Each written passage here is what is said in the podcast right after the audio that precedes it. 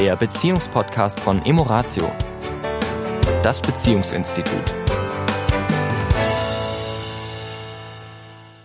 Herzlich willkommen diese Woche wieder. Hier ist die Tanja. Und der Sami von Emoratio. Ich grüße euch. Ja, wir machen weiter mit den Charakterstärken und kommen diese Woche zu der Charakterstärke Sinn für das Schöne.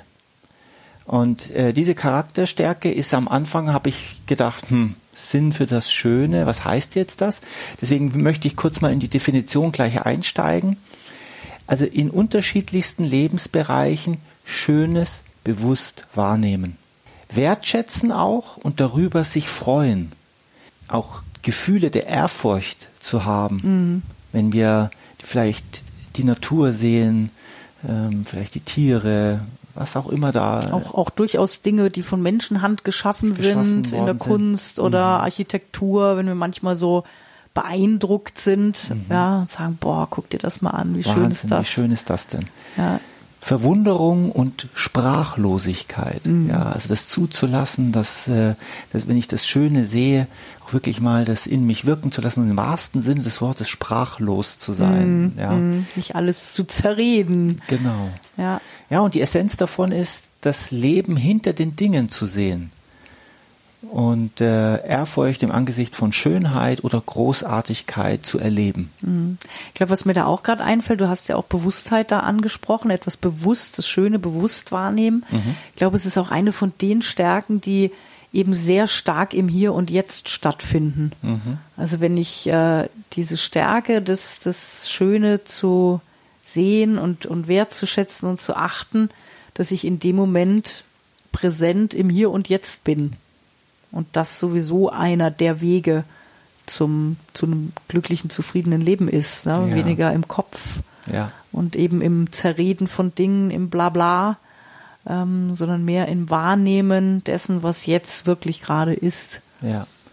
Also äh, ich erlebe da bei mir auch in, in, in den letzten 20 Jahren eine, eine Veränderung, wirklich über 20 Jahre jetzt schon. Ich war früher ja auch eher so ein junger Mann, der eher im Tun war und eher ähm, Autos, Motorräder, also eher so dieses ähm, höher, weiter, schneller. Und im Laufe der letzten 20 Jahre ich mich immer mehr erfreue an Stille, an in der Wüste sein, im Wald sein, auf dem Berg sein, am Meer sein, sein, das zu erleben, die, das auch wirklich wahrzunehmen, auch diese Langsamkeit, weil nur in dieser Langsamkeit kann etwas passieren, wenn es zu schnell ist in den Gedanken, dann ist das auch nicht wahr.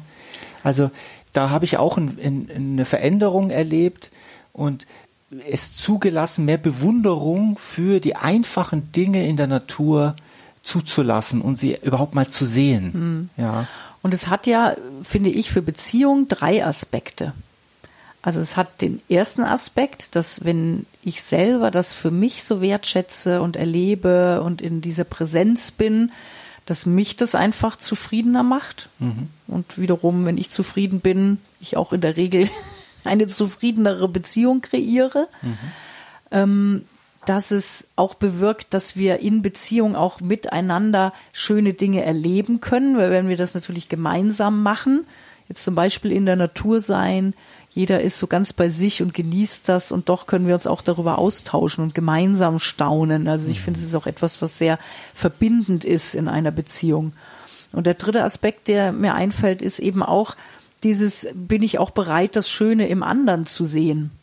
Also nicht nur jetzt in diesen Dingen im Außen, also ist natürlich auch was im Außen, aber bin ich auch bereit, immer wieder meinen Partner anzugucken und das Schöne zu sehen und, äh, und dadurch natürlich die Beziehung positiver zu beeinflussen.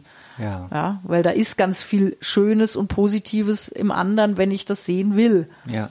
Ja. Nicht immer ganz einfach, wenn vielleicht gerade Konflikt ist. Mhm. Ja, dann neigen wir natürlich eher dazu, das Negative und nicht so Schöne zu sehen. Ja.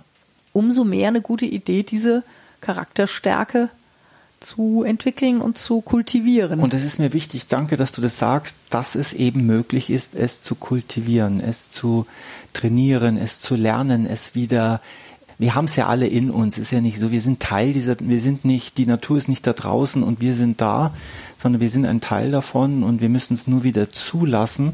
Das auch wieder hin und wieder, es muss ja nicht den ganzen, ich muss ja nicht den ganzen Tag äh, ehrfurchtsvoll durch, die Gegend durch die Gegend laufen, aber diese Momente am Tag, wo ich mal kurz innehalte, und ich hatte neulich mal einen, einen, einen schönen Satz gehört, wer, wer innehält, hat inneren Halt. Mhm. Und dieses Innehalten und, ähm, und die Dinge, die da draußen vor sich gehen in der Natur mal zu beobachten, gibt tatsächlich inneren Halt. Und da äh, komme ich auch zu dieser, dieser Nicht-Ausschöpfen von Sinn, das, Sinn für das Schöne. Das ist die Nichtachtung. Und die Nichtachtung dessen habe ich ist, ist, ist eine Theorie von mir, möchte ich jetzt auch nicht äh, verifiziert wissen. Wer das verlernt, das Nichtachten von schönen Dingen, also das Sinn für das Schöne verliert, verliert auch die Achtung vor sich selbst. Also die, er beachtet sich tatsächlich selbst nicht, er spürt sich selbst nicht mehr. Mhm. Weil wir uns, äh, das ist ja wie ein Spiegelbild, wir in der Natur, was auch immer uns da am meisten anspricht, wenn wir da so innehalten, auch uns selbst natürlich mit, in Kontakt kommen mit uns selbst, weil wir ja ein Teil davon sind. Mhm. Auch Dazu, wir, also dieses Dazugehörigkeitsgefühl genau, auch.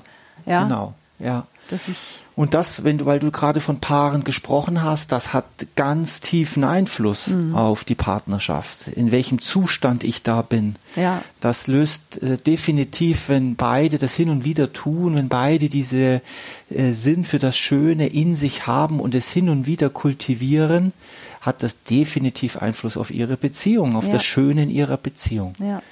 Ja, und die, und, äh, sagen wir, die Überbeanspruchung, also wenn das jetzt Sinn für das Schöne so richtig äh, rund um die Uhr quasi kultiviert ist, dann hat es sowas von einer Überanspruchung von Perfektionismus, ja, und sogar Snobismus. Also es ist so, es muss alles nur vom Feinsten ja. und fünf Sterne ja. äh, ne? und nur Luxus. Nur und, schön und ja. alles ist schön und dann verliert es auch wieder weil äh, es, wir sind nun mal in einer dualen Welt, sind wir beide Seiten da. Und dann verliert es auch so ein bisschen sein, die Echtheit, die ja. Authentizität, die wir vor ja, ein paar Wochen hatten. hatten. Ja, und, und eben auch die Schönheit, was du sagst, äh, lebt ja auch nur im Kontrast.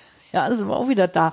Ja, es gibt ja die Schönheit, weil es natürlich auch in Anführungszeichen die Hässlichkeit gibt. Mhm. Also ja, auch immer wieder diesen diesen Widerspruch zu sehen. Ja, und ja. und äh, und ähm, beides anzuerkennen, dass halt beides da ist. Hm. Aber immer wieder die Schönheit halt wahrzunehmen.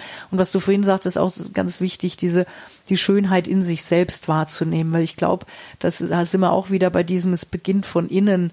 Ja, ich kann nur, wenn ich auch in mir das Schöne sehen kann, letztendlich auch das Schöne im Außen, ob es die Natur ist oder etwas in einem anderen Menschen, auch nur im Außen wahrnehmen. Ja. Also ist auch immer wieder eine gute Idee, wie, wie sehe ich mich denn selbst? Ja. ja, wie schön empfinde ich mich denn selbst? Und zwar jetzt nicht optisch unbedingt, sondern mhm. halt auch vom, von meinem Wesen her. Ja, also was du gerade sagst, hat natürlich, ähm, ist etwas was wir erfahren. Also das ist nichts, was wir wissen. Also das ist ein Gefühl, das ist erfahrbar, aber nicht äh, äh, Wissens.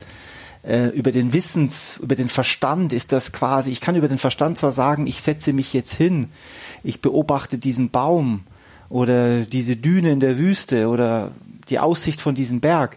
Aber irgendwann darf ich in das, Erleb in das Erleben kommen, das Erfahren kommen. Und dann spüre ich, dass es erstens mal etwas ist, was größer ist, viel, viel, viel, viel, viel größer ist als ich.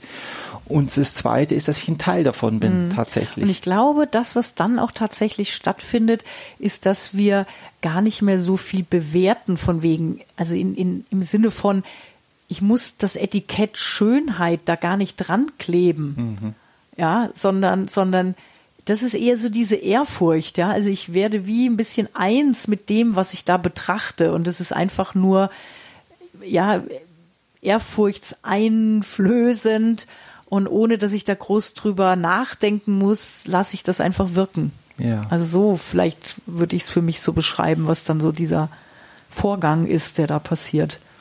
Und es genießen. Und das als, als Paar ist eine wunderbare Erfahrung. Mhm. In diesem Sinne. Eine schöne Woche. Eine sehr schöne Woche. Bis dahin. Ciao.